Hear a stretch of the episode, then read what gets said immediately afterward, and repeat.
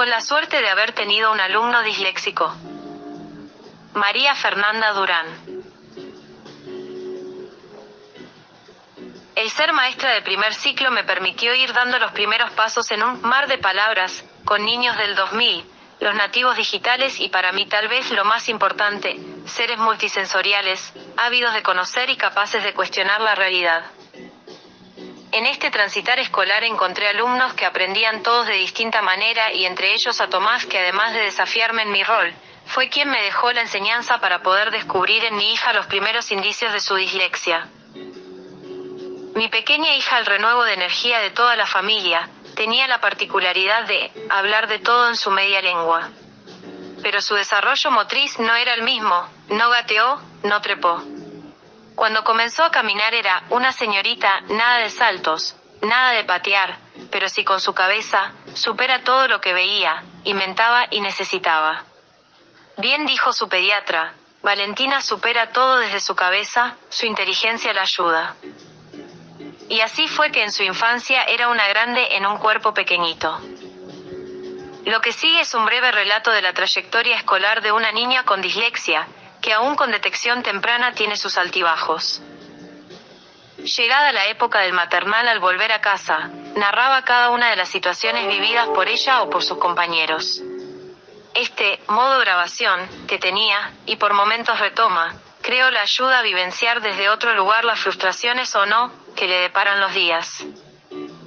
Ya en nivel inicial comenzamos a notar que había sonidos que se le ponían difíciles para hacerlos sonar así que comenzamos fonoaudióloga. Primero y segundo grado fue sin tantos sobresaltos quizá favorecida por el método de enseñanza del aseño y la unidad pedagógica que le permitió a su maestra acompañar su proceso de aprendizaje respetando su ritmo.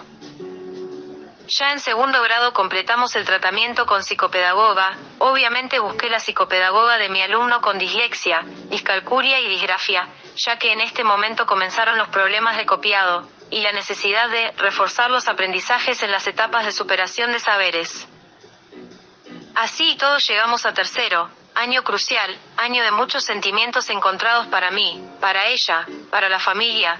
Era el tiempo en que la escuela parecía un monstruo amenazante y cada tanto, por no decir todos los días, aparecían los dolores de panza, los dolores de cabeza, y mi contemplación para con estos dolores, para que se quede en casa, para tratar de aliviar esos frustrantes pizarrones llenos que se le caían sobre su cuerpo, ese sentimiento frustrante de no llegar a copiar antes el pizarrón se ha borrado, el no sentir las miradas de sus pares que se habían terminado y no entendían como ella no, etapa difícil, relaciones difíciles entre familia, escuela, la institución que debía permitir que mi hija transitase este nivel con la trayectoria escolar que no fue, caímos por muchos lugares.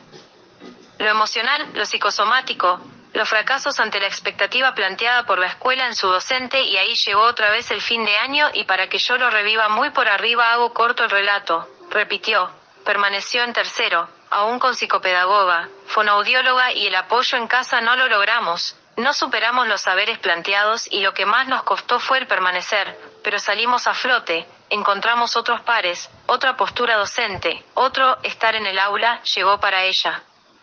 Llegaron las flexibilizaciones reales. Llegó una docente con empatía y superamos el tercer grado. Notarán que aquí mi relato desde la vivencia institucional se hace en plural porque la mochila pesa tanto que la compartimos. La familia de un niño con DEA vivencia a la par, vivenciamos con ellos todo, por eso se tornó en nosotros el relato. ¿Y ahora? ¿Qué hacemos? Fue el planteo desde el equipo particular y el de la escuela porque las flexibilizaciones seguramente tendrían que ser además de acceso más significativas, ya que había un desfasaje entre la lectura de textos y el manejo de la numeración y operaciones. Nos pusimos en marcha. Teníamos más cambios. Ya no una sola seño sino dos. Y mi valiente niña se dispuso a seguir como el año anterior con esa idea que pudo formar de ser capaz, que todo se puede con las ganas de aprender y las ganas de poder enseñar de la manera que ella aprende. Y saben algo importante. De la manera que ella aprende es posible que todos aprendan porque lo multisensorial, la flexibilización de acceso hace un gran círculo en el aula donde todos están incluidos y nadie queda fuera. Hay muchos niños por aula, Hay muchos tipos de aprendizajes, pero las metodologías de enseñanza que apuntan a los aprendizajes multisensoriales permiten saber a todos y no a algunos. Caso aparte y me estaba olvidando, fue el idioma extranjero recién en cuarto grado ya finalizando logré que Valen, supere la idea de no poder aprenderlo, que supere las caritas tristes porque las comprobaciones siempre fueron escritas y gran dificultad para ella el inglés no se escribe como suena y eso ya es mucho. Si las letras en castellano a veces se le movían de lugar, imagínense en inglés, pero bueno logró quedarse en el aula en clases de idioma y poder escuchar y aprender desde la oralidad, aunque no es evaluada en este taller. Lo mejor de cuarto grado. La emoción de no haber tenido que ir a recuperatorio, la sensación superada de no haber sentido que cuando estaba llegando a la meta, la meta era corrida. Llegó a la meta y pudo cruzar la línea que estaba desde principio de año ahí inesperada y única alegría para ella que le permitió también experimentar por primera vez la participación en una colonia de vacaciones en noviembre. Hoy en día mi hija transita su escolaridad con su condición, llegó a sexto grado, siendo un caso más de los tantos que hay en las aulas, pero lo más importante es que hasta ahora no es un fracaso escolar.